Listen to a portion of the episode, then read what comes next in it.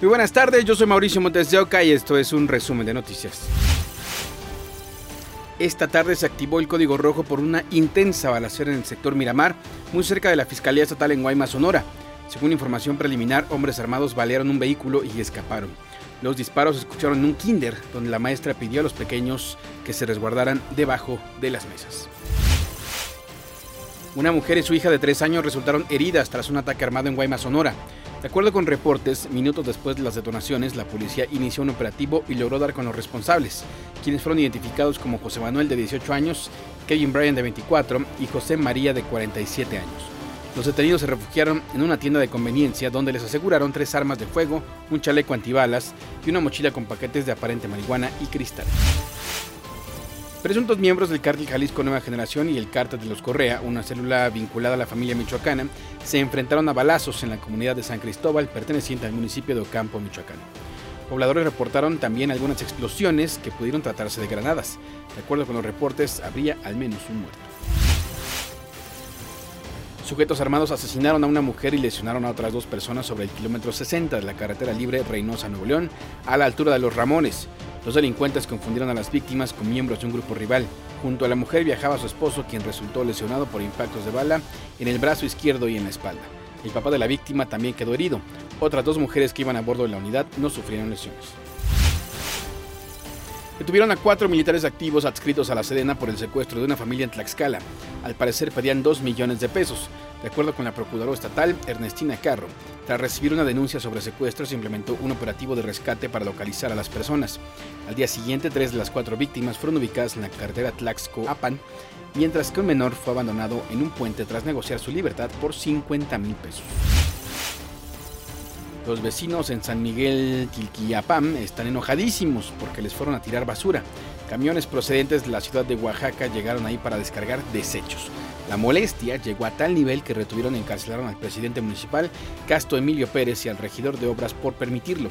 Se dieron cuenta de que las están mandando basura por un incendio que se desató exactamente en donde les estaban depositando. A San Miguel llegó la policía estatal y los vecinos accedieron a liberar a los funcionarios, pero a cambio quieren una explicación. No quieren que les manden más basura de la ciudad de Oaxaca. A más de cinco años del colapso del colegio Repsamen, donde murieron 26 personas, las víctimas reclaman justicia e indemnización. Por ejemplo, se fijaron 203 mil pesos por cada víctima y a la fecha no han recibido un solo peso. Los únicos cuatro acusados por el colapso del colegio Repsamen. Ya, allá está la ambulancia, señora, ya está la ambulancia. Ya están en prisión. Pero para las 26 víctimas, 19 menores de edad y 7 adultos que quedaron bajo sus escombros durante el sismo del 19 de septiembre de 2017, aún no hay justicia. Sus familiares ni siquiera han recibido una indemnización. Que a cinco años del caso Repsamen, eh, lamentablemente al día de hoy los deudos siguen en espera de una justicia plena. Al día de hoy, desafortunadamente, solo tenemos una sentencia firme, que es la de Miss Mónica, el prófugo de la justicia Francisco Arturo, uno de los tres directores responsables de obra del colegio Repsamen, por quien se ofrecía una recompensa de un millón de pesos, al fin fue capturado el jueves primero de diciembre en Oaxaca. El ingeniero civil de 66 años cambió de apariencia y se escondía detrás de una gran barba, pero al final fue detenido y trasladado a la Ciudad de México para ingresar al reclusorio sur, donde el viernes se le dictó prisión preventiva por delitos ambientales y homicidio doloso. Al igual que a sus coacusados, se le imputa la construcción irregular de un cuarto piso en el colegio Repsamen, una vivienda para la dueña del plantel, cuyo peso hizo colapsar la estructura durante el sismo. El arquitecto Juan Mario, otro de los responsables de obra, arrestado en 2018, fue condenado a 208 años de cárcel por homicidio pero un tribunal le redujo la pena a 70 años, que es la sanción máxima que prevé la ley. Mientras que el arquitecto Juan Apolinar, quien también certificó la obra, capturado en 2019, ni siquiera ha enfrentado juicio. Ha recurrido a diversos amparos para seguir aplazándolo y acaba de obtener el viernes otros 90 días hábiles para seguir presentando pruebas. La dueña y directora del colegio Repsamen, Mónica García Villegas, ya fue sentenciada a 36 años y 4 meses de prisión, pero a lo largo de todo el juicio se ha declarado inocente. pero solo ellos fueron acusados.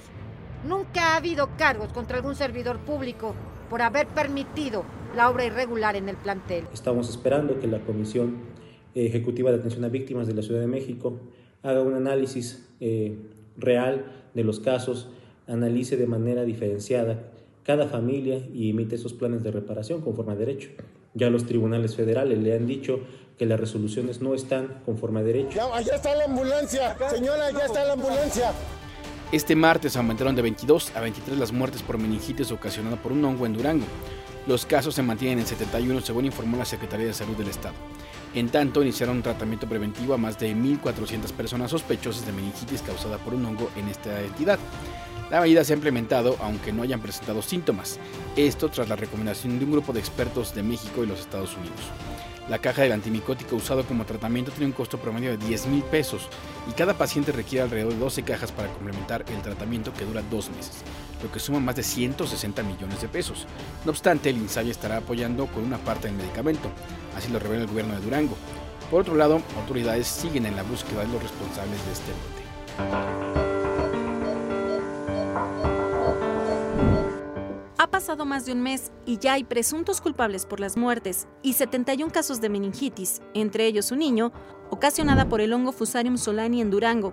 La Fiscalía General de Justicia del Estado obtuvo siete órdenes de aprehensión por los delitos de homicidio doloso y lesiones agravadas dolosas contra dueños y administradores de cuatro hospitales privados, donde se hicieron cirugías que requirieron anestesia. Se trata de David Erasmo N., Ilse Janet N., Guillermo Enrique N., Sandra Danés N., Luis Carlos N., Dora Manuela N. y José Miguel N.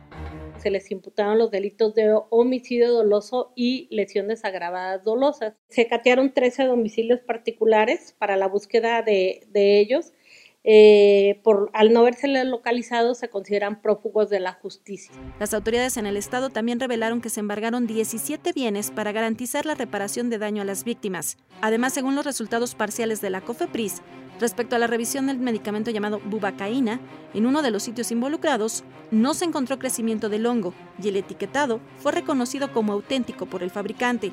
De ahí que se investiga si los procedimientos aplicados en los hospitales privados fueron los causantes de la enfermedad.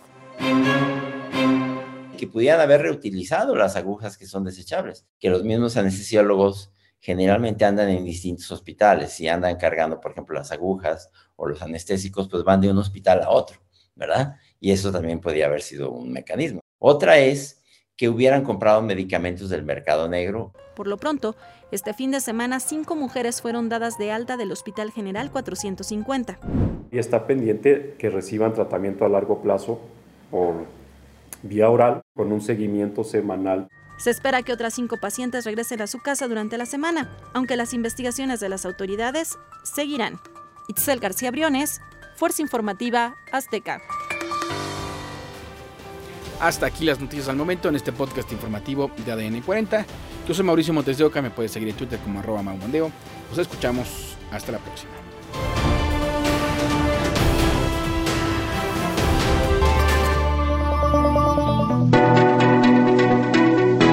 Podcast es presentado por VAS, la super app que te ofrece muchas y nuevas formas de pagar todo lo que quieras con tu celular.